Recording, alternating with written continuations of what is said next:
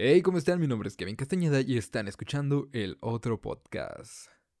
Hey, ¿cómo están? ¿Qué tal va su semana? ¿Cómo han estado? ¿Qué tal van de cuarentena? Ya, la neta, ¿cuántos platos tienen en su cuarto?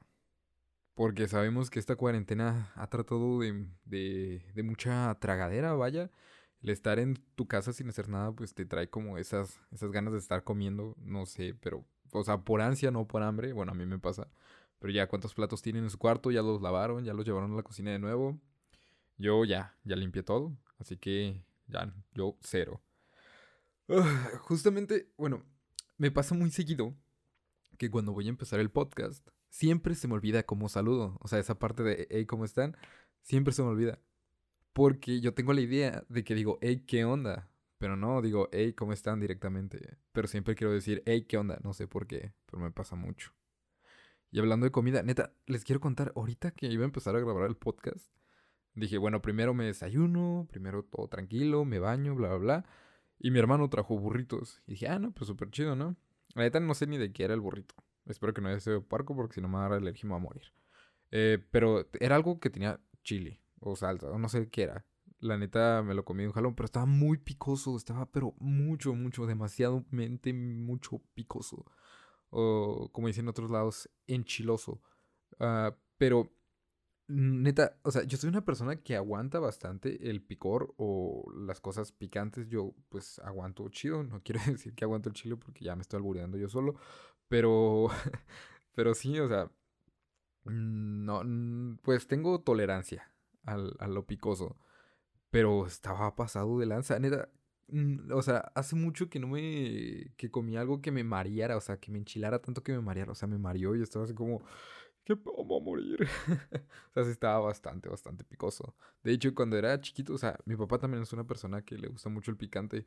Y cuando éramos niños, o sea, decíamos, no, ¿sabes qué? Yo también quiero. Yo también quiero comer picante, ¿sabes?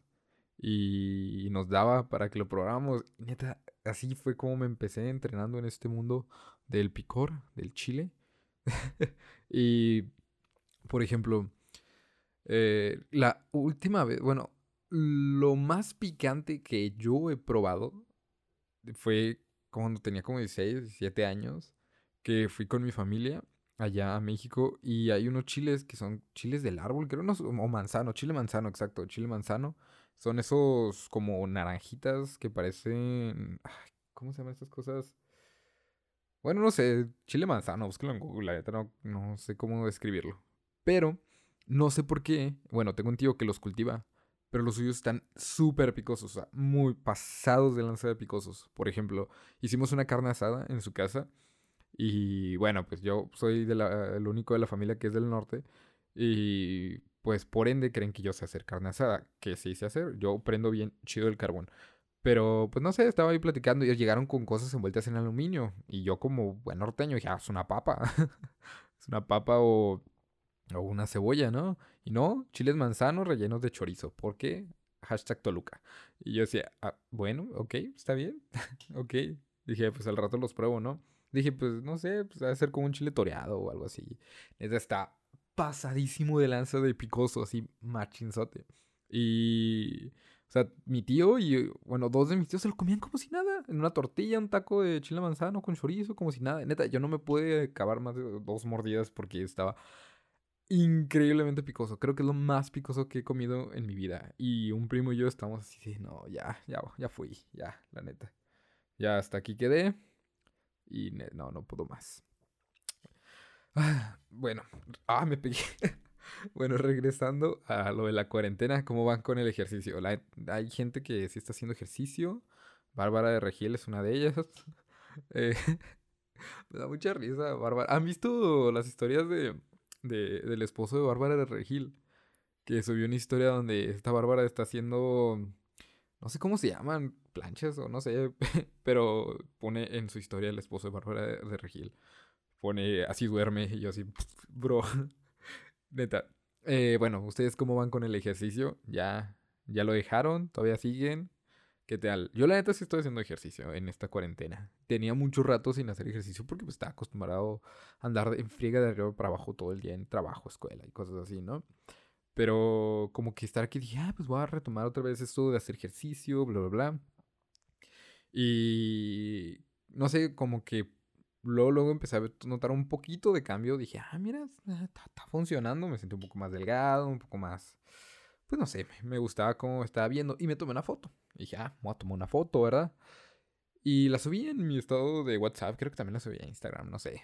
Pero en Instagram creo que le puse algo así como eh, pan integral o así. y dije, ah, no, pues está chido, ¿no? Dije, pues quiero presumirlo, ¿verdad? Yo me siento bien conmigo, lo voy a presumir. Y yo sé que es algo que a la gente no le importa, o sea, la neta X, yo si lo subo está bien, si no les importa también.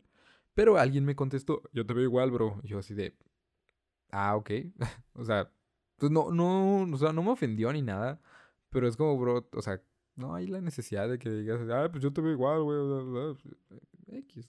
La neta, o sea, y sé que es algo que dirán, no, ¿para qué lo subes? A nadie le importa. Yo sé que a nadie le importa, pero a lo mejor eso me, a mí me motiva y yo me ando sintiendo chido. Pero la neta, si ves que alguien está haciendo algo que le gusta, que se siente chido, pues no llegues y nomás digas, ay, no te sale, amiga.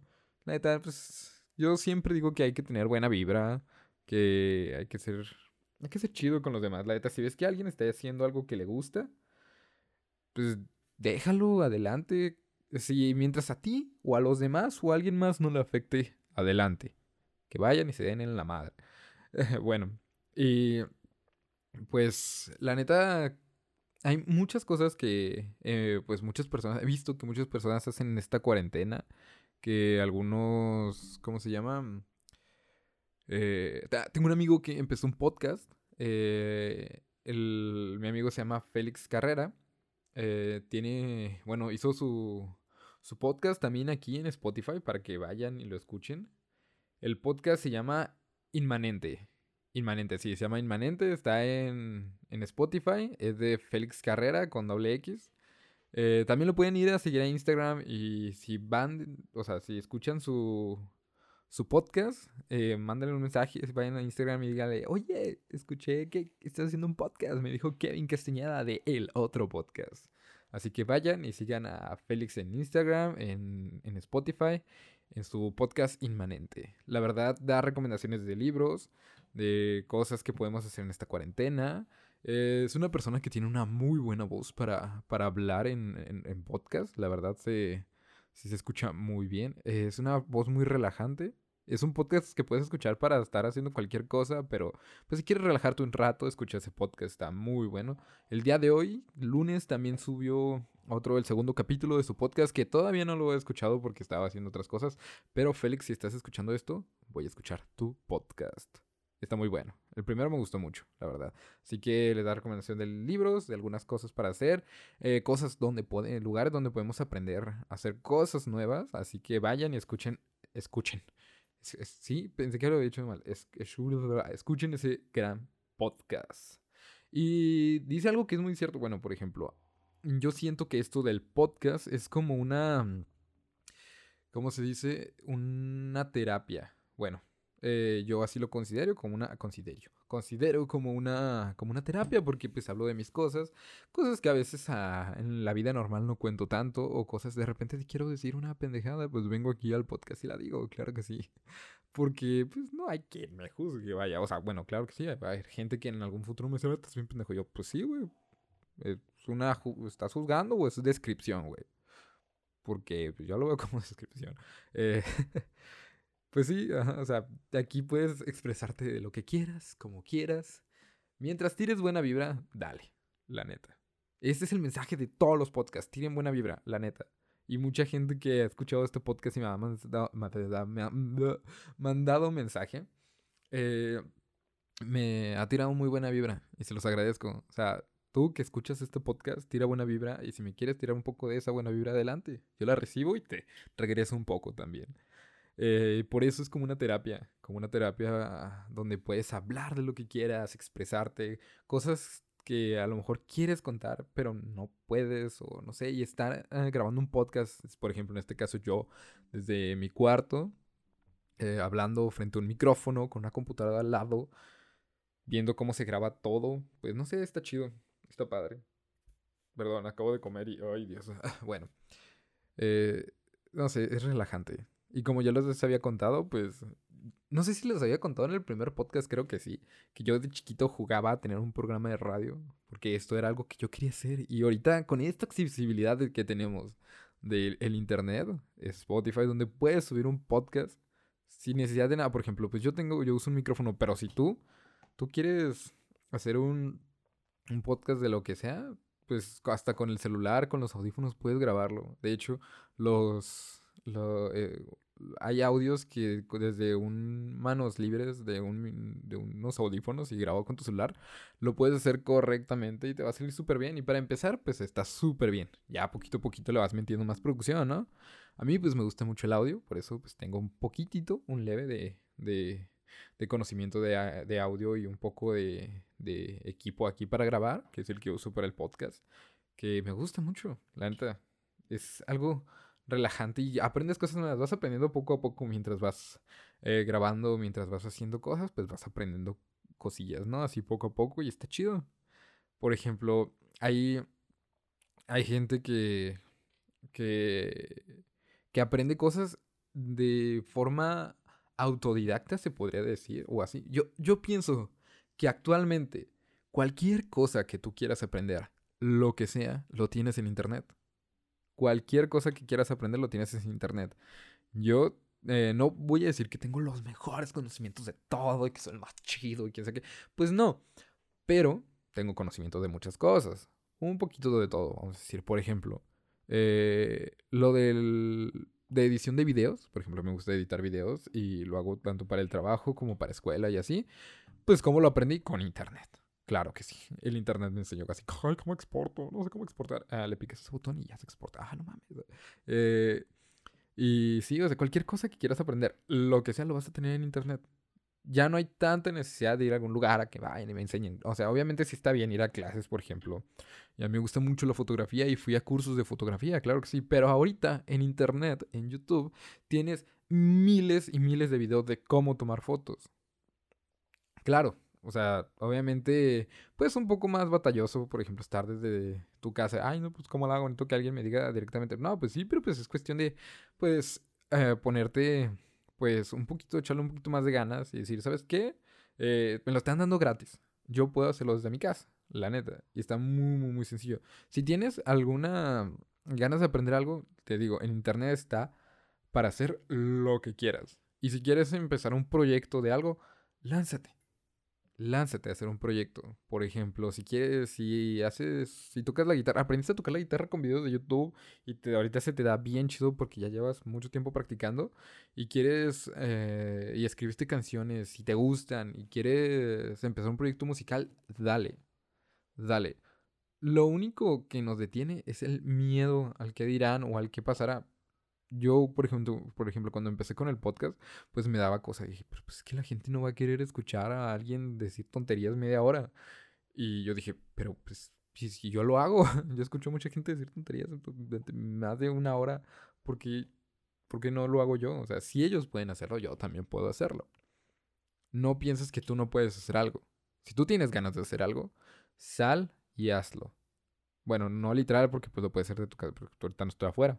Si no, ya me hubiera dado el COVID-19 y puesto adentro. Pero eh, lánzate. Yo digo que te lances. Siempre, si vas con una buena vibra, con ganas de hacer algo, con todo, todo, toda la energía, mira, el que le apasiona algo está condenado a triunfar. O algo así iba ese dicho. Pero si tú te apasiona algo y, y, lo haces con muchas ganas y lo haces de corazón, sin esperar así, es que me voy a hacer rico, es que voy a ser la persona más famosa del mundo. No, si lo haces con pasión, tarde o temprano vas a triunfar, vas a llegar lejos. Así que si te gusta algo, dedícate a eso.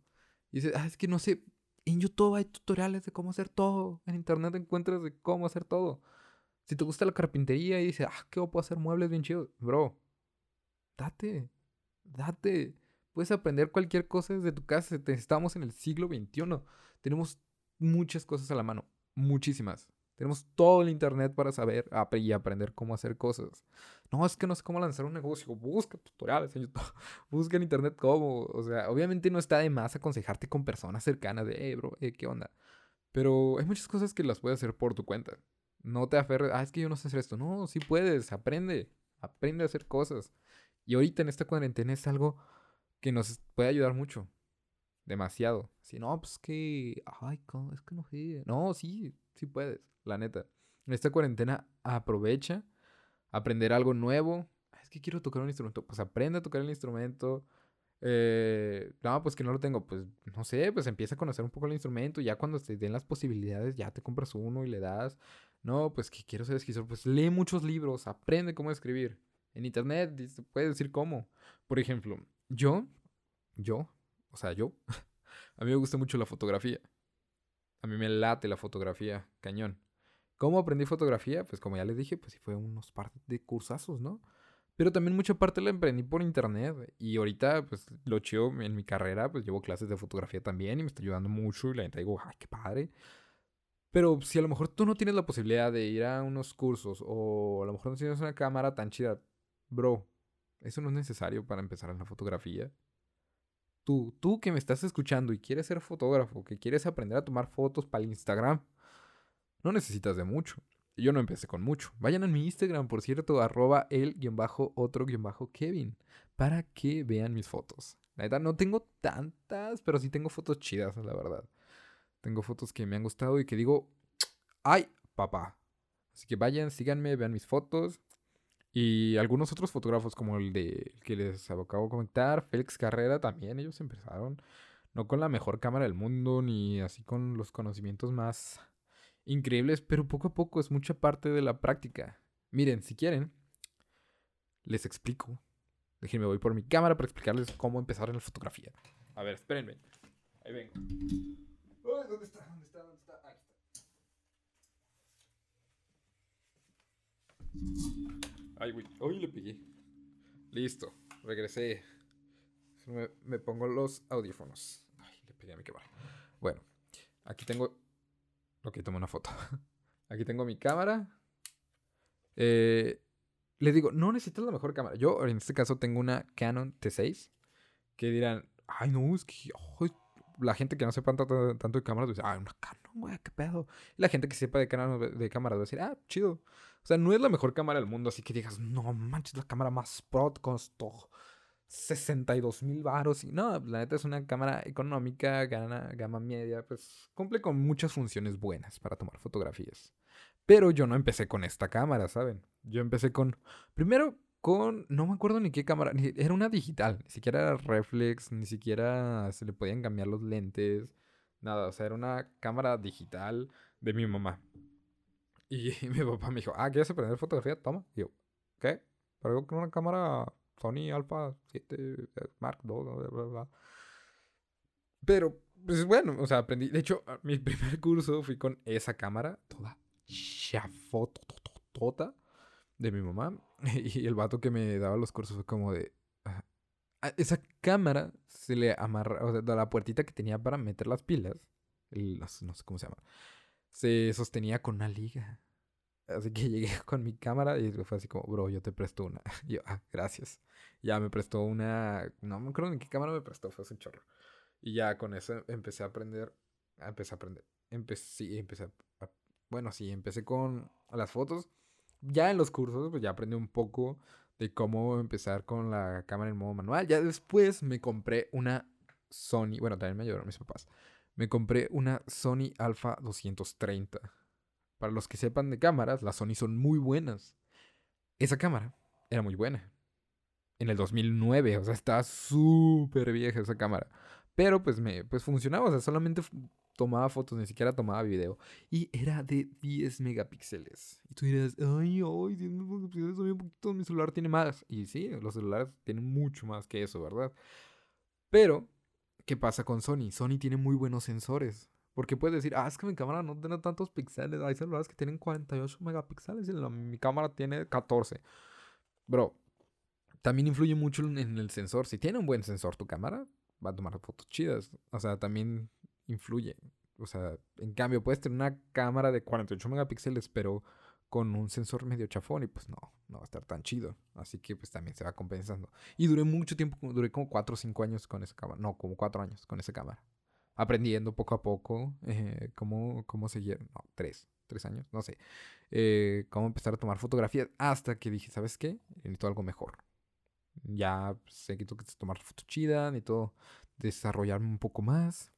Y hasta hace poquito me la compré. y pues me compré la Canon T6. Que un consejo, si quieren comprar cámaras baratas, y que no les cuentes tanto. Y esto yo no lo sabía hasta que mi amigo Félix me dijo. Eh, busquen en la tienda de Canon, en la, tienda, en la página web, en los productos reacondicionados. Estos productos de Canon reacondicionados son productos que por alguna u otra razón se regresaron a la tienda, los regresaron a lo mejor porque no era lo que esperaban, a lo mejor no les funcionaba algo, salió mal de fábrica. Y tú dirás, ay, pues yo para qué quiero una cámara que no sirva. No, no, no, no, no, no piensen mal. Los productos recondicionados, y te lo recalcan, eh, fueron regresados a, la tienda, pero especialistas en cámaras Canon, personas que saben de esas cámaras, las arreglaron, les cambiaron todo lo que no funcionaba, le... Eh, bueno, lo que, lo que les haya fallado, lo repararon y cambiaron piezas por piezas originales de Canon. Así que las cámaras están exactamente como deberían de estar. E igualmente, los lentes, hay lentes que están en productos reacondicionados, que son lentes que regresaron por alguna razón. Y esos productos no, no es necesario que a lo mejor no les fallara algo. A lo mejor eh, alguien los compró, no le gustó el producto, dijo, ah, pues no los que esperaba, lo regresó y ese producto estaba completamente intacto sin usar y simplemente, eh, pues como ya se abrió del empaque, pues no lo pueden vender como nuevo, así que lo venden en productos reacondicionados. La verdad, salen muy buenos. Yo mi cámara la compré en productos reacondicionados y pues fue la verdad algo que salió barato.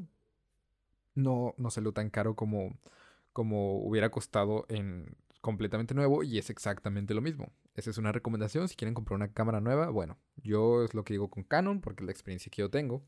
Pero, pues ya que estamos en esto, eh, bueno, para empezar en la fotografía, no te tienes que fijar. Bueno, a lo mejor si dices, ay, es que Canon está más chido que Nikon, ah, es que Sony, bla, bla, bla.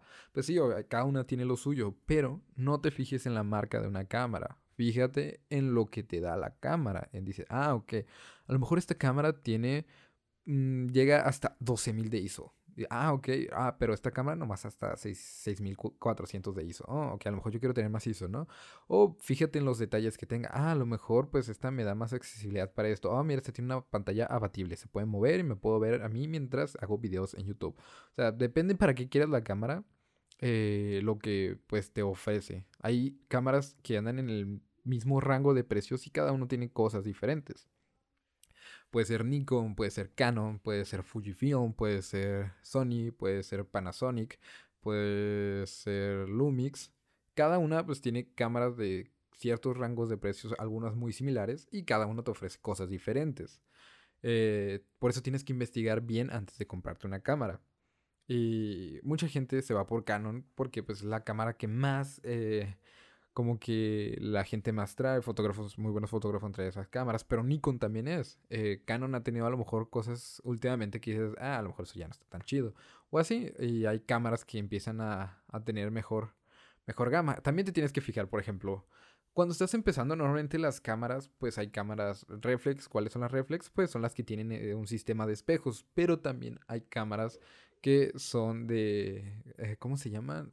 Bueno, que es del el sensor, que son las Evil o tenían otro nombre se me fue. Eh, bueno, que no, que son cámaras un poco más compactas, más chiquitas, menos pesadas. A lo mejor si eres una persona que no quiere estar cargando tanto, pues puedes usar ese tipo de cámaras que, que no tienen todo el sistema de espejos y todo eso, sino que el visor lo ves, eh, ves la fotografía como está el sensor. Tiene sus ventajas que cuando vas a tomar una foto puedes ver exactamente o lo más parecido como va a salir la foto porque el visor es electrónico, pues estás viendo directamente lo del sensor. En cambio, en la reflex, que es con la que la mayoría de las personas empezamos, eh, las más, creo que pueden ser de las más accesibles también, eh, pues eh, tú tienes que ir bien, bueno, con lo que investigaste, investigaste de los valores en, en cámara manual, por cierto, tener siempre la cámara manual. O bueno, también hay otras opciones más predeterminadas o cosas así, Pero pues te recomiendo que empieces a utilizar el manual, que empieces a, dejar volar tu imaginación e, y experimentar. Vas a tomar muchas fotos cuando empieces en la fotografía. Vas a tomar muchas, muchas, muchas fotos y pocas de esas te van a gustar. Eso es algo normal. ¿Por qué? Porque estás aprendiendo, estás empezando a hacer fotos. Ya poco a poco, mientras vaya a la práctica, a lo mejor, bueno, al principio vas a hacer mil fotos y solamente dos de esas te van a gustar. Al principio. Después vas a hacer mil fotos y 100 te van a gustar. Después vas a hacer mil fotos y 200 te van a gustar. Poco a poco vas a ir mejorando más en la fotografía. Es algo que con práctica, con práctica, con práctica, pues se va haciendo. Por ejemplo, si quieres em, empezar, pues ya les dije, nunca se fijen en la marca, sino lo que te da la, cámara y la que mejor te convenga tanto económicamente como pues con especificaciones de la cámara. Eh, la fotografía es algo que está, está, eh, gira en torno a la luz. Hay uno que se llama triángulo de los valores, que es con lo básico que se empieza, que pues tenemos lo que es la distancia focal o la apertura del lente, también tenemos la velocidad de obturación y lo que es el ISO. Vamos por partes primero. Eh, vamos a empezar con la velocidad de obturación. ¿Qué es la velocidad de obturación? Nosotros cuando tomamos una fotografía, por ejemplo, cuando tomamos una foto, pues escucha eso, ¿no? Pero, por ejemplo, yo tengo ahorita una velocidad de 1.4000. ¿A qué se refiere esto? Que la foto va a ser muy rápida. El obturador de la cámara va a tomar una foto muy rápida. Escuchen. Es algo rápido. En cambio, si yo pongo la velocidad en 1.25, tarda más en tomar la foto.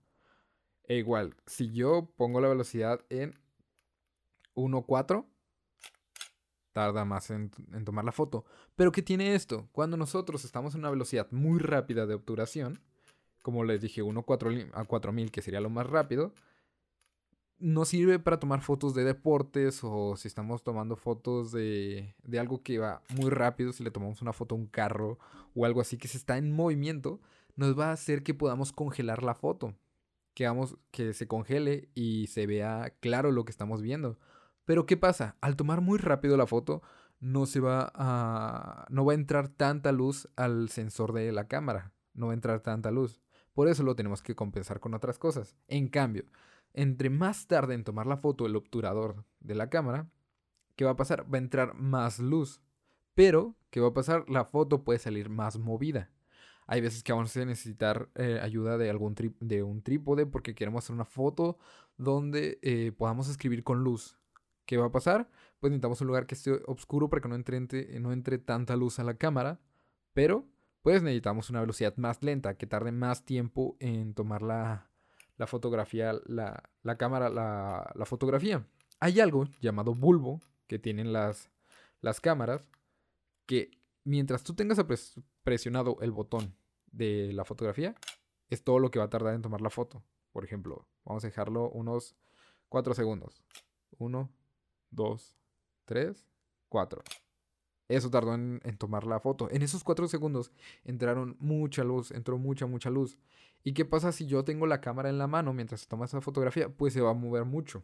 Hay fotografías que se llaman fotos de barrido, donde la luz se mueve, pues es donde podemos dibujar con la luz o podemos tomar fotos de una autopista y se ven todos los carros pasando. En mi Instagram tengo una foto de esas, vayan y le den, denle like.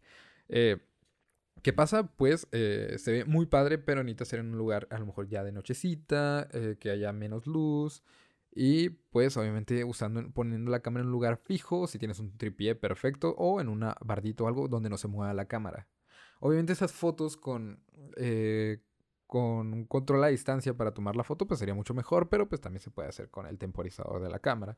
Hay muchas formas de hacerlo y no gastar tanto dinero. Después tenemos lo que es la distancia focal o la apertura de lente.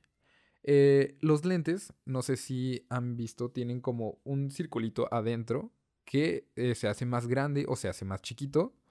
Eh, en la cámara nosotros lo podemos ver... Ah, toma otra foto. Lo podemos ver representado con una F seguido de un número. Cada lente tiene una apertura mayor o menor. Por ejemplo, yo en este, por ejemplo, ahorita tiene un lente, el básico, el 1855, que lo traen casi todas las cámaras. Este lente, la apertura eh, máxima que tiene, lo más abierto que puede estar el lente es en f3.5, que es lo estándar de los lentes.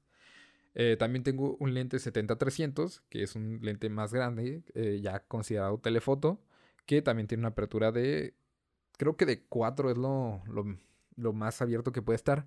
Pero hay un lente que si te empieza a gustar la fotografía, te recomiendo 100% que lo compres y no es tan caro, es de los lentes más baratos que hay.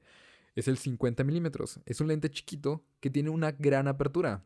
El más barato tiene una apertura de 1.8. Eh, que con esto, ¿en qué nos ayuda la apertura? que entre más abierto esté el lente, tenemos más desenfoque en el fondo.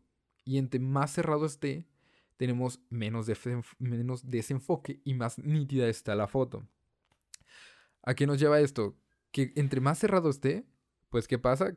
Eh, que entra menos luz. Entre más abierto esté, entra más luz. Y como les dije, más abierto, más desenfoque, más cerrado, menos desenfoque. Y ahí entra nuestra creatividad, donde, ah, mira, eh, con este lente eh, que tenemos 50 milímetros, podemos hacer fotos de una persona de retrato y se ver muy desenfocada y va a estar súper chido. Pues ahí entra la creatividad, la verdad es algo que pues sí se recomienda que cuando te empiece a gustar la fotografía pues vayas comprando lentes que te den más posibilidades para hacer muchísimas más cosas. Y después tenemos lo que es el ISO. ¿Qué es el ISO? El ISO es la sensibilidad que tiene el sensor a la luz. Por ejemplo, nosotros estamos en un lugar muy oscuro, muy oscuro, muy, muy, muy oscuro o oscuro, como sea. Eh, y estamos ajustando la velocidad de, obturación y la distancia focal y pues, no me da luz. ¿Qué hacemos? Puedes subir el ISO. El ISO, que es siempre lo más bajo en la mayoría de las cámaras, es 100. Que este lo usamos cuando estamos en un lugar con mucha luz. Si estamos en un lugar con menos luz, lo podemos subir 200, 400, 800. Hay cámaras, por ejemplo, la mía llega hasta 6400, eh, pero hay cámaras que llegan hasta 12800 o así, mm, dependiendo de la cámara, entre más cara sea, más sensibilidad tiene el ISO. Pero tiene sus desventajas. Puede que nos dé mucha luz, pero ¿qué va a pasar? Nos va a crear algo que se llama el granulado o ruido, también se le conoce como ruido.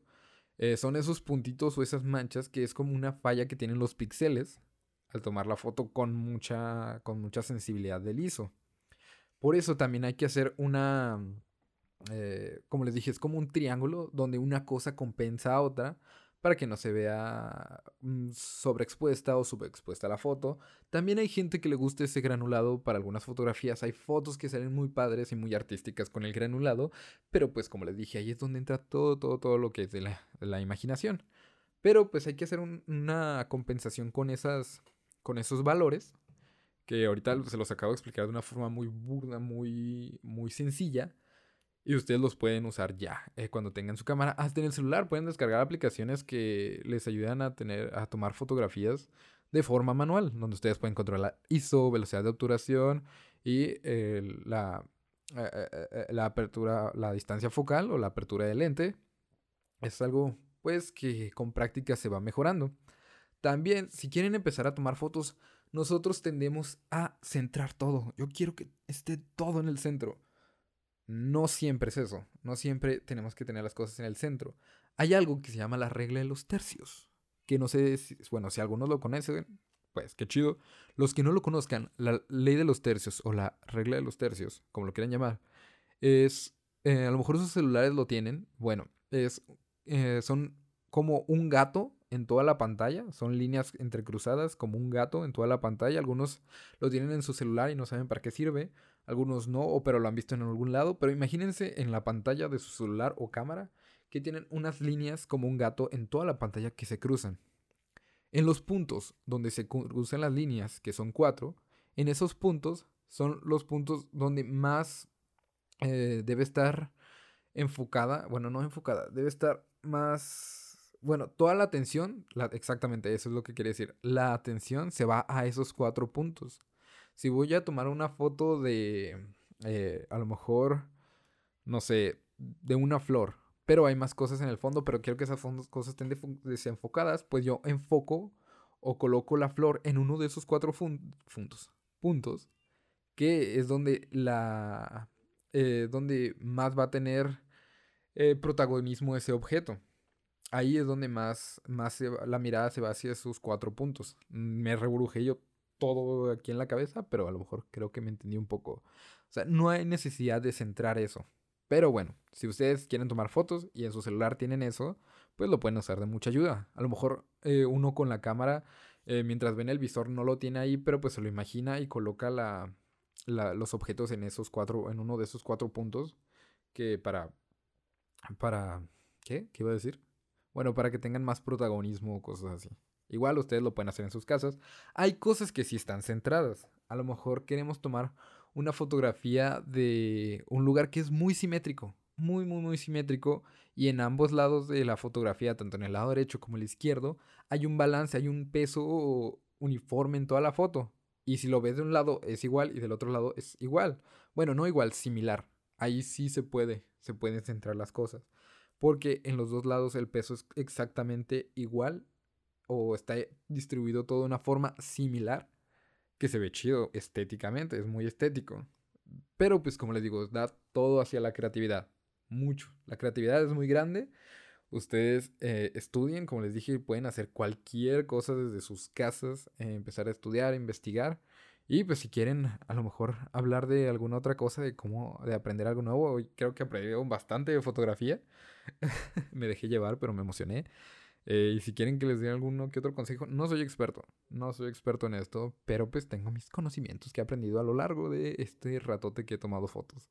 Así que si quieren más, más consejos sobre fotografía o pueden preguntarme algo en mi Instagram, arroba el-otro-kevin, pues ahí voy a estar contestando sus mensajes y todo. Y si tienen alguna idea de algún tema que quieren que hable, pues perfecto, son completamente bienvenidos. Espero que les haya gustado este podcast de esta semana. Y pues nos vemos el próximo lunes. Sale, gracias y adiós.